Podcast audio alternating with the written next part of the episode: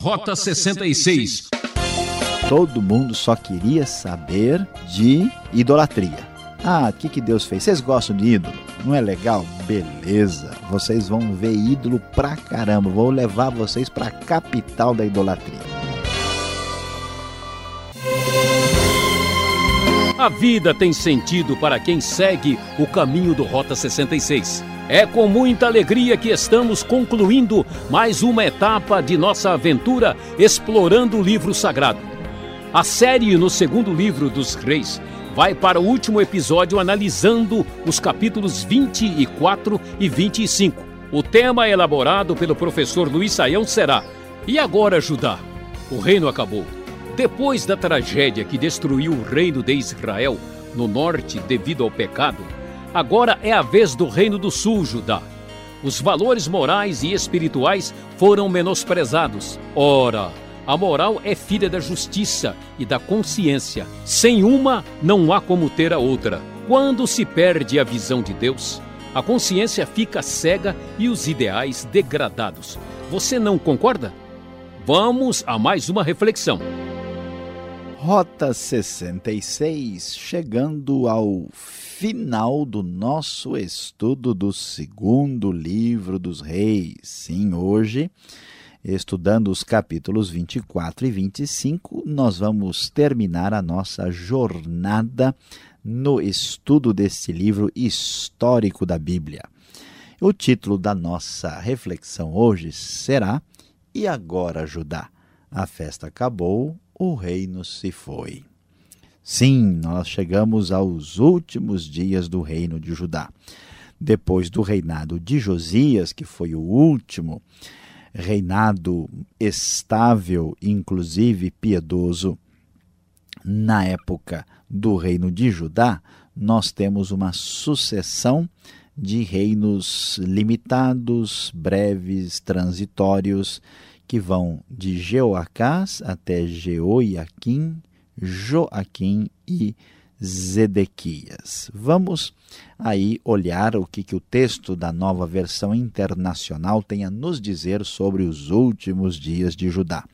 Um pouquinho antes do capítulo 24, no final do 23, nós temos a menção do reinado de Jeoacás, um reino que durou apenas três meses. E neste contexto, esse rei que também fez o que o Senhor reprova como os seus antepassados, aqui nós lemos que o faraó Neco o prendeu em Ribla, de modo que ele não reinou mais em Jerusalém. O faraó impôs um tributo de 3 toneladas e meia de prata e 35 quilos de ouro. É, e, portanto, nós começamos a ver que Judá de fato não tem mais independência, agora está debaixo desse domínio egípcio. E o faraó colocou Eliaquim, filho de Josias, como rei em seu lugar. E Eliaquim muda o nome para Jeoaquim, ou como algumas bíblias falam, Jeoiaquim. Ah, e Jeoacás foi levado preso para o Egito, onde ele morreu. Jeoaquim ah, começa a reinar em Jerusalém com 25 anos de idade e reina por 11 anos. Ele, sim, tem um reino relativamente longo neste momento final. Ele é o rei de 609 até 597 antes de Cristo. Ah, e é exatamente no reinado de Joaquim que Nabucodonosor, diz a Bíblia, no verso 1 do capítulo 24, o rei da Babilônia invadiu o país e Joaquim tornou-se seu vassalo por três anos. E aqui é importante destacar o seguinte. Neste momento, há uma pequena disputa entre o Egito e a Babilônia pelo controle da região. Há uma famosa batalha, a Batalha de Carquemes, que é disputada no ano 605 a.C., quando finalmente as tropas da Babilônia se tornam absolutamente dominadoras do mundo naquela região. E eles então acabam conquistando e derrotando o Egito e passando assim ao domínio completo da região da Palestina e toda a região próxima ali. E, portanto, Joaquim não tem muita alternativa. e ele acaba se tornando aí dominado, um vassalo da Babilônia, dominado pelos estrangeiros. E a Bíblia diz que esta destruição, esta uh, derrota é por causa de todos os pecados que Manassés uh, cometeu. Uh, o versículo 7 confirma a, com precisão histórica o que temos informado que o rei do Egito não mais se atreveu a sair com seu exército de suas fronteiras, pois o rei da Babilônia havia ocupado todo o território entre o ribeiro do Egito e o rio Eufrates, que antes pertencera ao Egito. Acontece que o reinado de Joaquim é um reinado que vai ser finalmente chegar ao fim, substituído pelo reinado de Joaquim. Não confunda Jeoaquim com Joaquim. Joaquim reina apenas três meses em Jerusalém. Acontece que o texto nos diz que Naquela ocasião, os oficiais de Nabucodonosor avançaram até Jerusalém e a cercaram. As tropas da Babilônia estão começando a dominar Judá e, dominando todas as cidades, estão se aproximando da cidade de Jerusalém. Enquanto os seus oficiais a cercavam, o próprio Nabucodonosor veio à cidade, Joaquim, rei de Judá, e sua mãe seus conselheiros, todos os seus nobres e oficiais, se renderam a ele. E Nabucodonosor levou Joaquim como prisioneiro, conforme o Senhor havia falado. E neste primeiro ataque, cerca de 10 mil pessoas, diz o texto bíblico, foram levados para lá, só ficaram os mais pobres. Ele levou os prisioneiros, levou de Jerusalém para a Babilônia a mãe do rei, suas mulheres, oficiais, líderes. O rei da Babilônia deportou sete mil homens de combates, homens fortes, preparados para a guerra, mil artífices artesãos. Todos foram para o exílio, porque a verdade é esta. E agora, Judá, a festa acabou, o reino se foi, a desobediência custou caro. E nesse período de desfecho, quando Joaquim é levado, Zedequias é colocado como rei agora sob domínio da Babilônia. Na verdade, é um rei que presta toda a sua obediência e lealdade aos dominadores que são os babilônios. E Zedequias será aí o último rei de Judá no ocaso deste reino que se afastou de Deus. Ele reinou 11 anos em Jerusalém e também, como a Bíblia nos menciona aqui na NVI, fez o que o Senhor reprova. No final do capítulo 24, nós vamos descobrir que Zedequias rebelou-se contra o rei da Babilônia. Diante desta rebeldia, dessa tentativa de liberdade sem sucesso, a Bíblia nos conta que Nabucodonosor, rei da Babilônia, marchou contra Jerusalém com todo o seu exército. A cidade foi mantida sob cerco até o décimo primeiro ano do reinado de Ezequias, e no nono dia do quarto mês, a fome na cidade estava tão rigorosa que não havia nada para comer. Então o muro foi rompido e, finalmente, não só o reino, não só Judá, mas a própria cidade santa de Jerusalém e até o templo do Senhor. Tudo foi aí atacado, conquistado e destruído pelos babilônios. O rei tentou fugir, ele foi capturado, foi levado ao rei da Babilônia em Ribla, onde pronunciaram a sentença contra ele. Executaram os filhos de Zedequias na sua frente, furaram os seus olhos, prenderam-no com algemas de bronze e o levaram para a Babilônia. Era o fim do reinado de Judá. E o texto bíblico nos diz: os babilônios destruíram as colunas de bronze, os suportes, o tanque de bronze que estavam no templo do Senhor e levaram o bronze para a Babilônia.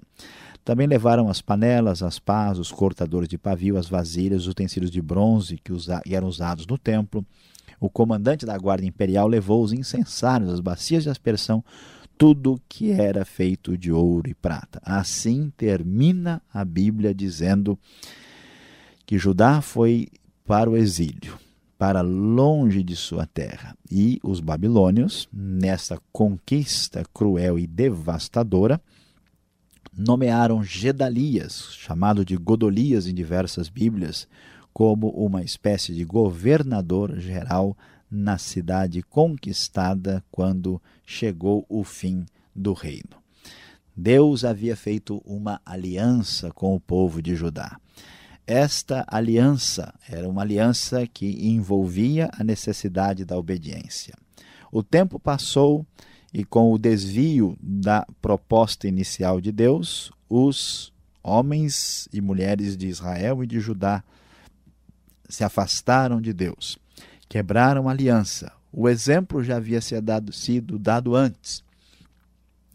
Samaria havia sido destruída e conquistada pelos assírios. Mesmo assim, povo de Judá não levou em consideração o exemplo histórico e, vamos assim dizer, brincou com Deus e com a aliança que Deus havia feito com eles. Neste momento, especialmente por causa do reinado cruel de Manassés, nós vemos a queda, a destruição, a cidade sagrada Jerusalém, conquistada pelo povo da Babilônia, pelo exército estrangeiro, e agora Judá será expulso da sua terra. Não há mais Israel.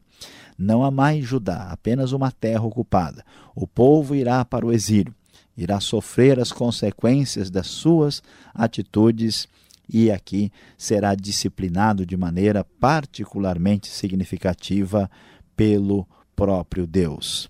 É importante destacar que a maneira como isso aconteceu baseava-se numa segurança muito perigosa. Eles pensavam: aqui está a cidade de Deus, aqui está o templo do Senhor. Não importa como possamos viver a nossa vida, nunca os estrangeiros irão destruir a cidade sagrada e o templo do Senhor. A confiança falsa os enganou e, com a sua vida errada, a sua vida idólatra de desobediência, eles levaram aí para a história o resultado catastrófico da destruição de Judá. E agora podemos chorar com eles, porque agora, Judá, a festa acabou, o reino se foi, resta a lição para que não repitamos esta história e depois venhamos a aprender com a restauração extraordinária que Deus fez futuramente.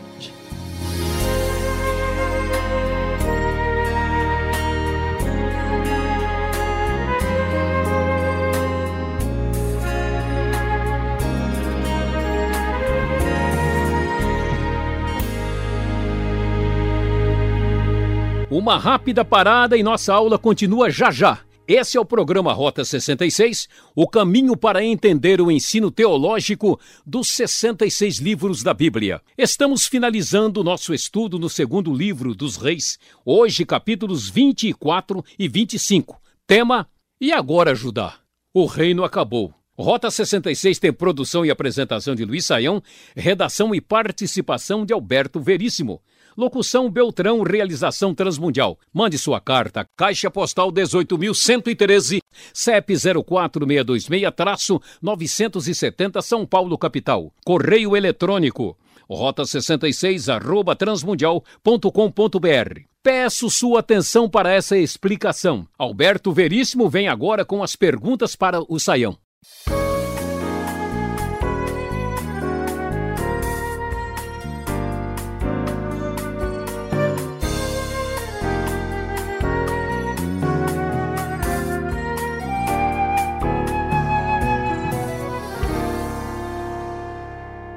E agora, Saião, a exposição acabou e as perguntas vão começar. Falamos então sobre os capítulos 24 e 25. É a parte final da nossa série no segundo livro dos reis. Você que está nos acompanhando já percebeu que o Reino do Norte, Israel, já foi embora, já faz tempo, uns 200 anos apenas, né? E agora o exílio que acontece para o Reino do Sul, Judá. Este exílio, professor Saião, acontece por razões religiosas ou meramente é uma questão política? Pastor Alberto, a, a grande discussão aqui, né, nós vemos o, o exílio acontecendo a partir do ano 587, 586 a.C., quando a cidade de Jerusalém é conquistada e o templo é destruído. É importante ver versículo 9 que o Nabucodonosor incendiou o templo do Senhor, o palácio real, todas as casas de Jerusalém todos os edifícios importantes. Então, a gente pode pensar o seguinte: olha, esse negócio de que o pessoal desobedeceu a Deus e que Deus mandou um castigo, na verdade, a Babilônia era poderosa, a Babilônia dominava tudo. Seria inevitável, então? Seria inevitável, não tinha nada que pudesse segurar. Então a Bíblia conta a história assim de meio mais ou menos religiosamente, mas Nabucodonosor, a Babilônia era poderosa e ia conquistar Judá de qualquer maneira. Pastor Alberto, não é bem assim. Por que, que a gente pode dizer isso com segurança? Veja bem. Todo mundo conhece a famosa, a famosa história da invencível armada espanhola que ia destruir a Inglaterra a, e os piratas ingleses e todo o seu domínio na ocasião. A Inglaterra não fez nada, uma tempestade venceu a invencível armada. Né? Todo mundo, ou muitas pessoas, devem conhecer a história dos mongóis, né, da dinastia do Gengis Khan, Kublai Khan, que tentou invadir o Japão e da mesma fora, a forma, né, com um taifun ou uma tempestade local, também foi aniquilado e destruído. Nós acabamos de estudar sobre o rei Ezequias, que resistiu o cerco assírio. Então não era certeza de maneira nenhuma é, que o povo da Babilônia tivesse condições de vencer e destruir né, plenamente Judá. Nós temos exemplos históricos. O povo, povo de Israel sobrevive até hoje, enquanto nações do passado foram aniquiladas. Os Estados Unidos da América têm durante anos tentado desestabilizar o regime uh, que se opõe a eles em Cuba e não conseguiram. Então, se estes exemplos históricos são claros, imagine só se esse povo tivesse obedecido a Deus e tivesse se comportado, tivesse unidade e força debaixo da ação divina, eles poderiam ter resistido à Babilônia. O exílio não era necessariamente algo inevitável. Agora, olhando assim, a gente percebe na leitura do livro que de fato né, Judá está sendo agora castigado ao exílio devido aos seus pecados. Agora, Saião, cá entre nós, hein? A Babilônia, ela foi assim uma nação bárbara, ela fez coisas terríveis. Não era pior? Como é que Deus então pode mandar ou pode usar os babilônios para cumprir a sua profecia? Pastor Alberto, olha, essa pergunta é muito importante e relevante. Agora, veja bem, é verdade, né, que a gente tem direito de estranhar, porque assim, é o sujo falando do mal lavado, né? A Babilônia é muito mais culpada e cruel do que Judá ou Israel. Então, como é que pode uma coisa dessa? Deus vai usar Babilônia para cumprir sua profecia? E aqui a gente tem que entender o seguinte: primeiro, a nação de, de Israel, Judá e Israel, e aqui no caso Judá, tem uma, um contrato com Deus. Eles assinaram uma aliança com o Senhor e se comprometeram. Na aliança estava dizendo: olha, se vocês me desobedecerem, vocês vão ser tirados da sua terra, vocês vão sofrer todo tipo de consequência. Então, é, uma coisa é o relacionamento que Deus tem com Judá. As diversas nações pagãs, Deus, vamos assim dizer, pega um pouquinho mais leve, não porque Deus seja injusto, mas porque essas nações têm menos luz e menos conhecimento a respeito de Deus. É a mesma coisa quando a gente vê uma pessoa que foi criado sem família, que não tem preceito nenhum, e essa pessoa roubou uma banana, a gente acha que é diferente de uma pessoa que tem curso superior, uh, que tem cargo político, que é uma pessoa importante, que fez pós-graduação, a gente vai achar, puxa, não é a mesma coisa, né? Um menino de 10 anos que comete um erro não é a mesma coisa do que uh, comparar com um senhor de idade, casado, de 35 anos, que comete o mesmo erro. Então, a Babilônia aí é um povo sem noção, como diriam os adolescentes, que não sabem de nada. E Deus utiliza a Babilônia porque Deus é o Senhor e ele mobiliza a história, o tabuleiro da história. Então Deus utiliza os babilônios para trazer o juízo sem se comprometer com as práticas pecaminosas babilônicas. Como a gente gosta de dizer, né? uma coisa é uma coisa, outra coisa é outra coisa. E isso é um conflito para nossa mente, mas que a Bíblia apresenta essa solução. Ah, professor, o senhor sabe que eu tenho uma curiosidade imensa em saber sobre as tribos de Israel, sobre o povo de Judá, e eu volto a perguntar: Deus abandonou então o seu povo? Que foi feito de suas promessas com relação a Judá? De repente, lá vão eles para o exílio, outro grupo então é desintegrado. Cadê as marcas desse povo? Pois é, pastor Alberto, olha, a, podemos dizer com toda segurança: Deus não abandonou o seu povo, Deus disciplinou seu povo. Claro que o povo quebrou a aliança, esta aliança ligada ao Sinai, mas isso não quer dizer que a aliança com Abraão e que a aliança com Davi estava absolutamente quebrada. Tanto é que a ideia de um sucessor que ficaria para sempre no trono de Davi vai permanecer.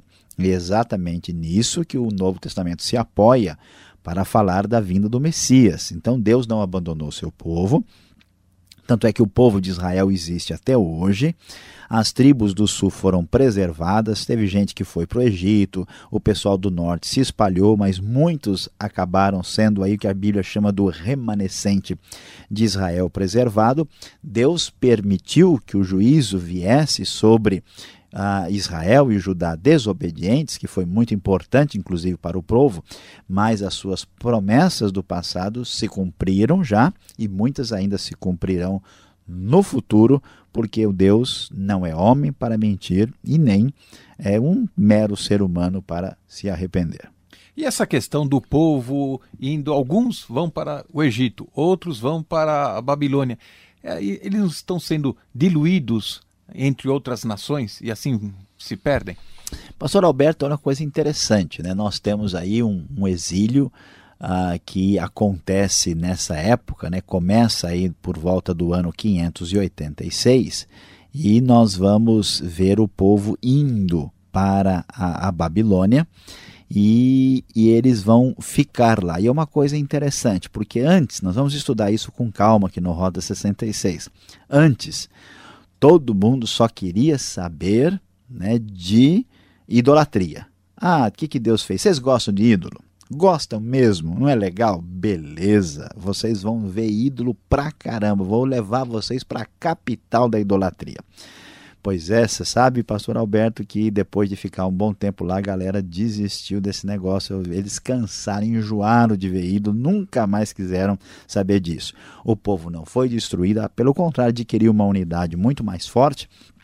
E a partir de 538, cerca de 70 anos depois, eles começam a voltar, né, voltam em diversas levas, mas esse detalhe do retorno vai ser assunto né, para os nossos estudos futuros aqui no Rota 66. O povo não desapareceu, o povo existe e o povo parece que aprendeu grande parte daquilo que Deus quis ensinar. Obrigado, Saião, e você que nos acompanhou até aqui no final do segundo livro de Reis, nota 10 para você. E agora, a palavra do professor para você.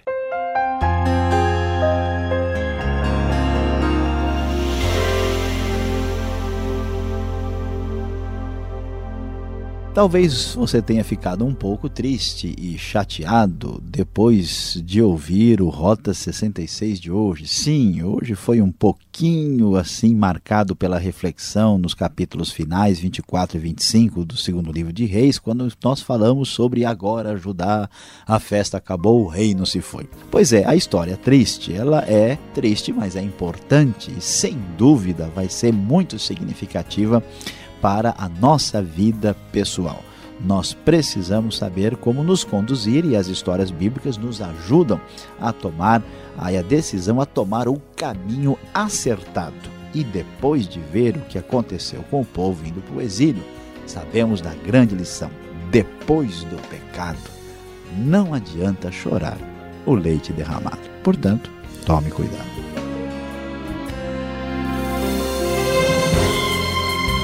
Aleluia, aleluia! Fim de mais um Rota 66. Muito obrigado por sua participação em mais uma série.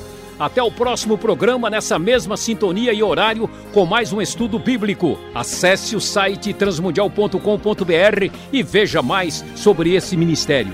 Fique na paz do Senhor com o nosso abraço.